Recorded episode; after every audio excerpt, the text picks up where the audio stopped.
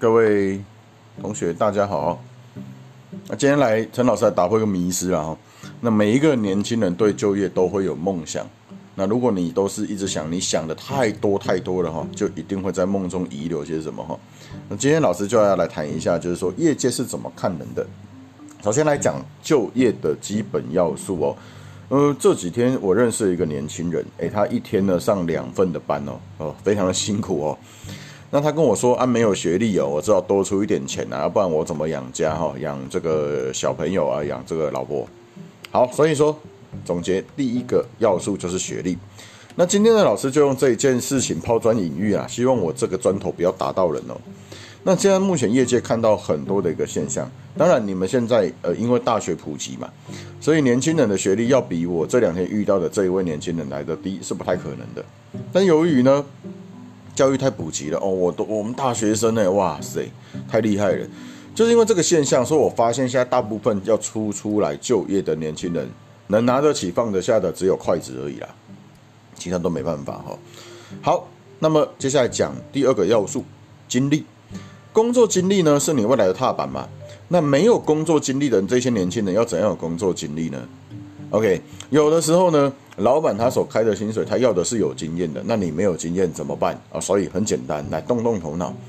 老板或者是公司今天会录用这一个人，或是这个人力公关会预录用这个人，他一定要觉得什么？他觉得划算嘛。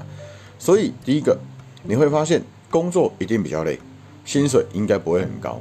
好，那有些人就会说了啊，那我来挑选一下，我可能来挑这个。呃，去做办公室舒服一点，结果你发现你每天晚上加班加的跟狗一样。好，那这段经历对你而言重不重要？非常重要。有没有需要？有，因为有了这段经历之后呢，身价自然也会比较高哦。好的，那第三个要素当然就是我们的技术层面哈。那我曾经在爆料公社看到一个很特别的例子，他说啊，他在饭店的后厨当学徒。各位，当学徒是什么意思啊？哦，好，先自己想一下。他说呢，他一个月只能领两万六哦，哇，比 Seven Eleven 还少，而且工作非常的辛苦。其实呢，下面就有网友在留言的啦。他说：“大哥啊，你是领钱然后学功夫诶。”这时候我真的很想跟这个元坡讲句话说：国家为什么没有把你的脸拿去研发防弹衣呢？什么叫做学徒？只能做打杂工作嘛，对不对？那你的这些打杂工作，我说真的，饭店请个打扫阿姨就可以把你坑折掉了，知道吗？能不能上灶台，能不能切菜那一些啊？学徒干了一两年之后，看看能不能啦哈。所以目前你对整个饭店的贡献值几乎是没有的，整间饭店失去你也不会有影响啊。这一种薪水两万六很合适，对不对？所以说我必须要讲，业界非常的现实哦，他根本不会去看你的年纪，当然会有时候会看长相嘛，对不对哈？比如说像有一个那个我有个学生很帅，是不是？那可能他未来就会遇到比较有钱的阿姨哦，他可能就可以跟他说：“阿姨，我不想努力了啊。”当然没有啦，这是乱讲的，然后。但是呢，业界只会去看你的本职学能。什么叫做本职学能呢？也就是你能够为公司创创造的获利有哪一些？如果你今天非常的年轻，而且办事能力、学经历超级强的，是个天才，那如果老板当了皇帝，最少也会封你当个什么太监啊？不是啦，当然不是啦，当然是大将军嘛，是不是？所以说啊，如果今天你的经历以及实力其实已经有匹配了，你就可以跟老板讲说：，哎，我觉得我的薪水好像有点太低了，是不是应该加薪一下？不然 我就只能换一间公司，良禽择木而栖，分手快乐，怎么可能老死在这里？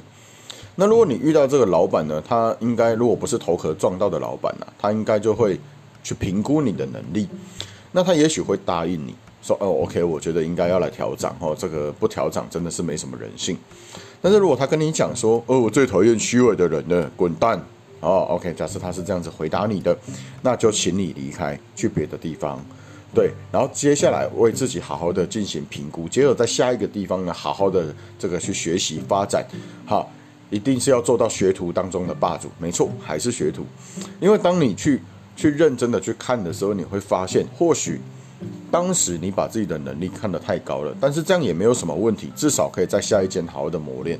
你可以去看看之前那个年轻的自己有多么的纯洁，纯洁到多么的愚蠢跟无知。是不是？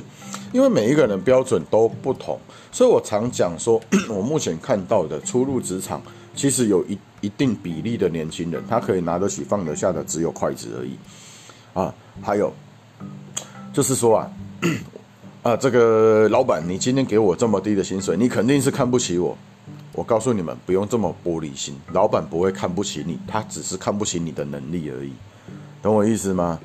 所以说，学历、经历跟技术，如果你今天不想要从事这一种总结这种技术方面的，那很简单，好像我之前遇到一个例子，啊，他说：“哎呀，我现在在这一行干了十年，我的这个经历一定非常的丰富。”所以呢，老板你不给我加薪，老板三万多块嘛，对不对？你不给我加薪到四万的话呢，呃，那我就不干了。OK，那果不其然，呃，他就被 fire 掉了。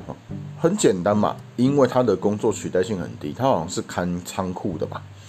那老板这个掂量了一下，哎，我如果训练一个人，可能嗯，就一个月就可以取代你，我那我差，我又不用开起重机哦，看仓库，那我我有其他的师傅嘛，你是单纯帮我点货跟看仓库这样子，OK，那我也可以请年纪大一点的，我真的不需要再额外花这个资本跟成本，所以呢，这一个人呢，他就会很顺利的被怎么样，被 fire 掉了，很开心哈。